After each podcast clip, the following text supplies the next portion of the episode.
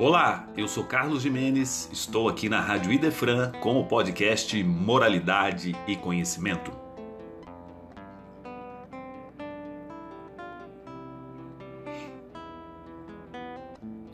Do livro Caminho, Verdade e Vida, lição número 4, cujo título é Trabalho, Emmanuel, através da psicografia de Chico Xavier, nos ensina.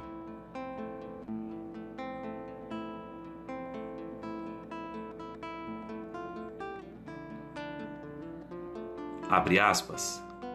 Mas Jesus veio arrancar-nos da morte no erro. Trouxe-nos a bênção do trabalho, que é o movimento incessante da vida. Para que saibamos honrar nosso esforço, referiu-se ao Pai que não cessa de servir em sua obra eterna de amor e sabedoria e a sua tarefa própria, cheia de imperecível dedicação à humanidade. Quando te sentires cansado, Lembra-te de que Jesus está trabalhando. Começamos ontem nosso humilde labor e o Mestre se esforça por nós. Desde quando? Fecha aspas.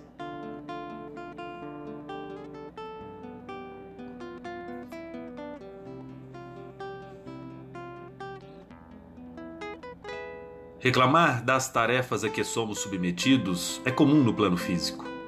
Seja ela qual for, a atividade que temos de desempenhar aparenta ser um fardo pesado e sacrificante. Entretanto, Jesus, no Evangelho de João, no capítulo 5, versículo 17, salienta que tanto ele quanto nosso Pai, Deus, trabalham incessantemente em favor de todos nós. Se eles fazem, por que nós, ainda seres em evolução, haveremos de reclamar? O trabalho nada mais é que uma oportunidade concedida para burilarmos nossos anseios mais brutos, como preguiça, negativismo, pessimismo e etc. Meus irmãos, não descartemos a dádiva do trabalho em suas variadas formas para nos aperfeiçoarmos e, principalmente, contribuirmos com a construção de um mundo mais espiritualizado e evoluído nos ditames do cristianismo. Um fraternal abraço a todos e que nosso Senhor Jesus Cristo nos abençoe hoje e sempre.